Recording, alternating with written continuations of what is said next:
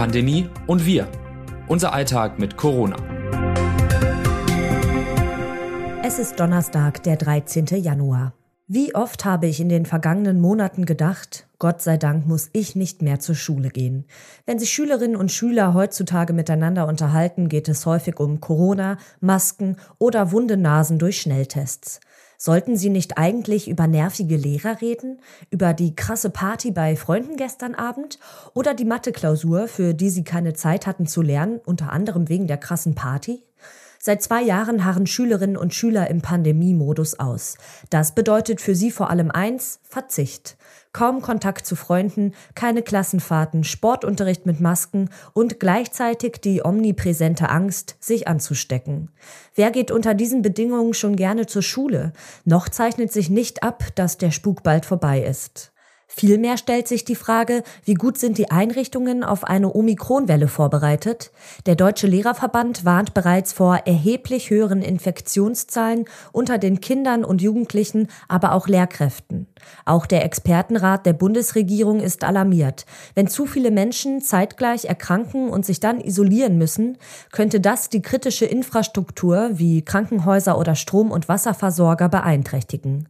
Doch was ist, wenn Omikron die Schulen lahmlegt? wenn sich reihenweise Lehrkräfte infizieren und ausfallen. Weder der Expertenrat noch die Kultusministerinnen und Kultusminister haben sich bisher zu diesem Ernstfall geäußert. Sie scheinen weiter an den etablierten Schutzmaßnahmen festzuhalten. Für die Schülerinnen und Schüler sowie Lehrkräfte bedeutet das vielerorts Masken auf, selbst testen und im Winter beim Lüften frieren. Auch nach zwei Jahren Pandemie sind die wenigsten Klassenräume mit Luftfilteranlagen ausgestattet. Schon gegen vorherige Virusvarianten waren diese Schutzmaßnahmen eher dürftig. Gegen Omikron werden sie wohl nicht ausreichen. Es braucht also dringend Notfallpläne für die Schulen. Die Kultusministerinnen und Kultusminister müssen für einen sicheren Schulalltag sorgen. Vorschläge für pandemietaugliche Unterrichtsmodelle gibt es genug. Sie endlich unbürokratisch möglich zu machen, ist die Politik den Schülerinnen und Schülern sowie den Lehrkräften längst schuldig. Erkenntnis der Woche. Ab dem 16. März gilt in Deutschland eine Impfpflicht für Beschäftigte im Gesundheitswesen und in der Pflege. Mitarbeiterinnen und Mitarbeiter in Krankenhäusern, Arztpraxen, Rettungsdiensten oder Alten- und Pflegeheimen müssen bis zum Vortag ihrem Arbeitgeber einen Nachweis vorgelegt haben, dass sie gegen Covid-19 geimpft, von einer Impfung ärztlich befreit oder genesen sind. Nur dann dürfen sie ihren Beruf weiter ausüben. Eine allgemeine Impfpflicht lässt hingegen noch auf sich warten. Die politischen Mühlen mahlen wieder einmal langsam. Bundeskanzler Olaf Scholz hatte am Mittwoch bei seiner ersten Befragung im Bundestag noch einmal deutlich gemacht, dass er angesichts der Ausbreitung der Omikron-Variante eine allgemeine Impfpflicht für erforderlich halte. Genaue Details zur Umsetzung präsentierte er jedoch nicht. Bundesgesundheitsminister Karl Lauterbach will wiederum darauf verzichten, einen eigenen Vorschlag einzureichen. Kritik am langsamen Arbeitstempo der Politik kommt vor allem aus der Wissenschaft. Die sollen jetzt mal zu Potte kommen, fordert etwa Frank Ulrich Montgomery, Vorsitzender des Weltärztebundes, im Gespräch mit dem Fernsehsender RTL. Um die Omikronwelle auszubremsen, käme eine allgemeine Impfpflicht ohnehin schon zu spät, da es einige Zeit dauert, bis bei den Personen, die sich wegen ihrer Einführung nunmehr impfen lassen, ein guter Immunschutz vorliegt, heißt es von Seiten des Deutschen Ethikrats. Aber die Impfpflicht könnte dabei helfen, zukünftige Infektionswellen abzuschwächen. Schließlich schützen die Corona-Impfungen weiterhin verlässlich vor schweren Erkrankungen und Tod. Das heißt, je mehr Menschen geimpft sind, desto geringer ist das Erkrankungsrisiko in der Bevölkerung und desto weniger wird das Gesundheitssystem belastet. Von einer allgemeinen Impfpflicht könnte Deutschland also auch zu einem späteren Zeitpunkt noch profitieren. Alltagswissen die Corona-Warn-App verschickt aktuell so viele Warnungen vor Risikokontakten wie noch nie zuvor. Allein in der vergangenen Woche leuchtete bei mehr als 1,2 Millionen Nutzerinnen und Nutzern die rote Warnmeldung erhöhtes Risiko auf dem Handy-Display auf. Doch was ist in diesem Fall zu tun? Zunächst einmal bedeutet eine rote Warnmeldung nicht automatisch, dass sich der Empfänger oder die Empfängerin mit dem Coronavirus angesteckt hat. Sie verdeutlicht lediglich, dass das Handy mindestens zehn Minuten lang einem anderen Handy nahegekommen ist, dessen Besitzer oder Besitzerin positiv auf SARS-CoV-2 getestet wurde. Die App registriert zum Beispiel nicht, wo der Kontakt stattgefunden hat, also an der frischen Luft oder in Innenräumen, was Einfluss auf das Ansteckungsrisiko hat. Trotzdem sollte man die Warnung ernst nehmen. Meine Kollegin Christina Auer hat beim Robert Koch Institut nachgefragt, wie sich Empfängerinnen und Empfänger einer roten Warnmeldung zu verhalten haben. Die Behörde rät, zuerst die vergangenen Tage Revue passieren zu lassen und zu überlegen, ob und wann es zu einem Kontakt mit einer Corona-Infizierten hätte kommen können, um so auszuschließen, dass es sich um eine Falschmeldung der Corona-Warn-App handelt. Sollte sich die Warnung als korrekt herausstellen, sollte man im Anschluss seine eigenen Kontaktpersonen informieren, aber vor allem auch Kontakte reduzieren, sich testen und auf Symptome achten, sagte RKI-Sprecher Wolfgang Scheider. Wer eine rote Warnmeldung erhält, hat Anspruch auf einen kostenlosen PCR-Test. Das RKI betont zudem, dass diese Handlungsempfehlungen nicht nur für ungeimpfte, sondern auch für Genesene und Geimpfte gelten. Zitat der Woche. Wir dürfen auf keinen Fall die Omikronwelle ungebremst laufen lassen. Dies würde sonst eine überfordernde Belastung für das Gesundheitswesen bedeuten. Susanne Jona, Vorsitzende des Ärzteverbandes Marburger Bund. Forschungsfortschritt. Eine Impfung mit dem Corona-Impfstoff von BioNTech Pfizer verursacht nur selten schwere Nebenwirkungen bei Kindern, wie eine Analyse der US-amerikanischen Gesundheitsbehörde CDC zeigt. Eine Myokarditis, also eine Herzmuskelentzündung, die schon des Öfteren im Zusammenhang mit dem mRNA-Impfstoff beobachtet wurde, trat nur bei 12 von rund 8,7 Millionen geimpften 5- bis 11-Jährigen auf. Keines der Kinder musste im Krankenhaus behandelt werden. Die Ergebnisse dürften auch für die Nutzen-Risiko-Abwägung der Ständigen Impfkommission relevant sein, die unter anderem wegen einer unzureichenden Datenlage zur Sicherheit des Corona-Impfstoffs bislang keine allgemeine Impfempfehlung für 5- bis 11-Jährige ausgesprochen hat. Verhältnismäßig häufiger wurde eine Herzmuskelentzündung hingegen bei Jugendlichen im Alter von 12 bis 15 Jahren nachgewiesen. Die CDC verzeichnet 265 Fälle unter 18,7 Millionen Geimpften.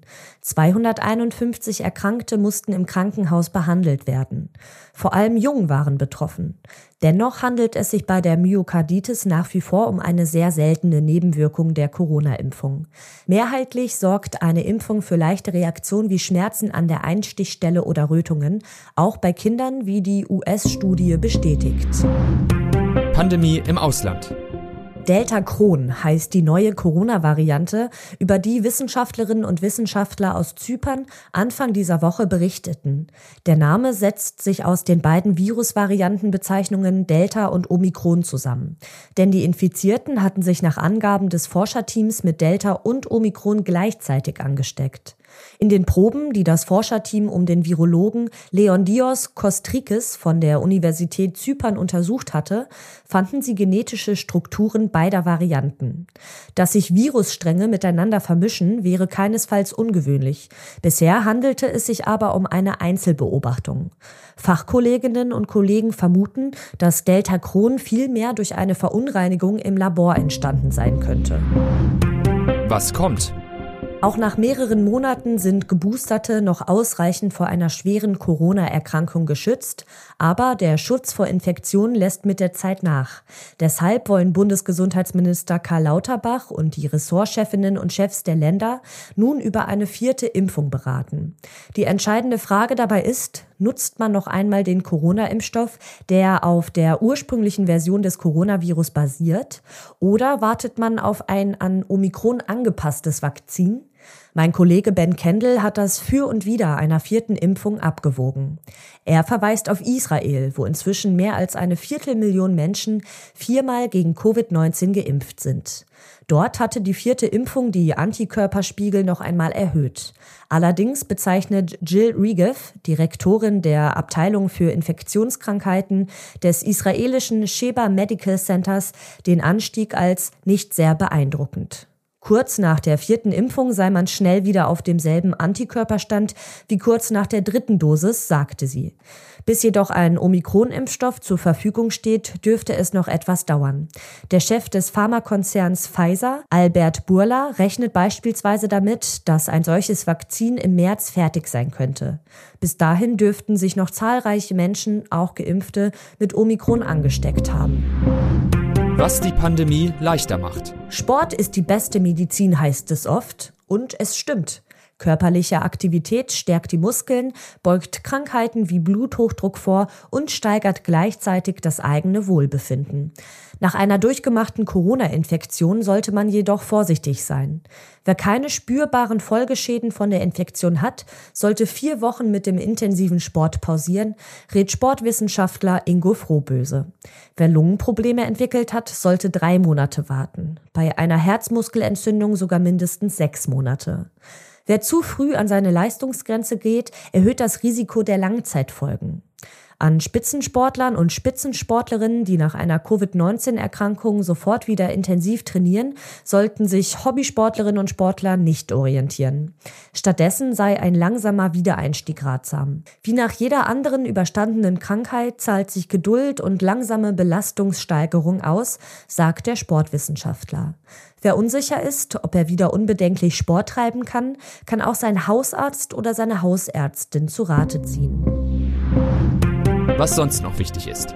Am vergangenen Freitag haben Medizinerinnen und Mediziner in den USA erstmals einem schwerkranken Patienten ein Schweineherz transplantiert. Die Operation dauerte sieben Stunden und hatte zuvor von der US-amerikanischen Arzneimittelbehörde FDA eine Notfallgenehmigung erhalten. Bei dem Patienten handelt es sich um einen 57-jährigen Mann, der unter Herzversagen und unregelmäßigem Herzschlag litt, weshalb er nicht für eine Transplantation eines menschlichen Herzens oder eines Herzschrittmachers in Frage kam. Er erhielt schließlich das Herz eines genetisch veränderten Schweins, dem ein Zuckerstoff in den Zellen entfernt wurde. Dadurch soll verhindert werden, dass das Organ vom Körper des Patienten wieder abgestoßen wird, was bei früheren Transplantationen von tierischen Organen bislang immer der Fall gewesen ist. Nach Angaben des Medical Centers der Universität von Maryland gehe es dem 57-Jährigen nach der Operation gut. Er atme selbstständig, sei aber noch an eine Herz-Lungen-Maschine angeschlossen. Erst in den kommenden Tagen wird sich zeigen, ob die Operation tatsächlich ein Erfolg gewesen ist. Das Autorinnen-Team dieses Newsletters meldet sich am Donnerstag wieder. Text Laura Beigel, am Mikrofon Alice Mecker.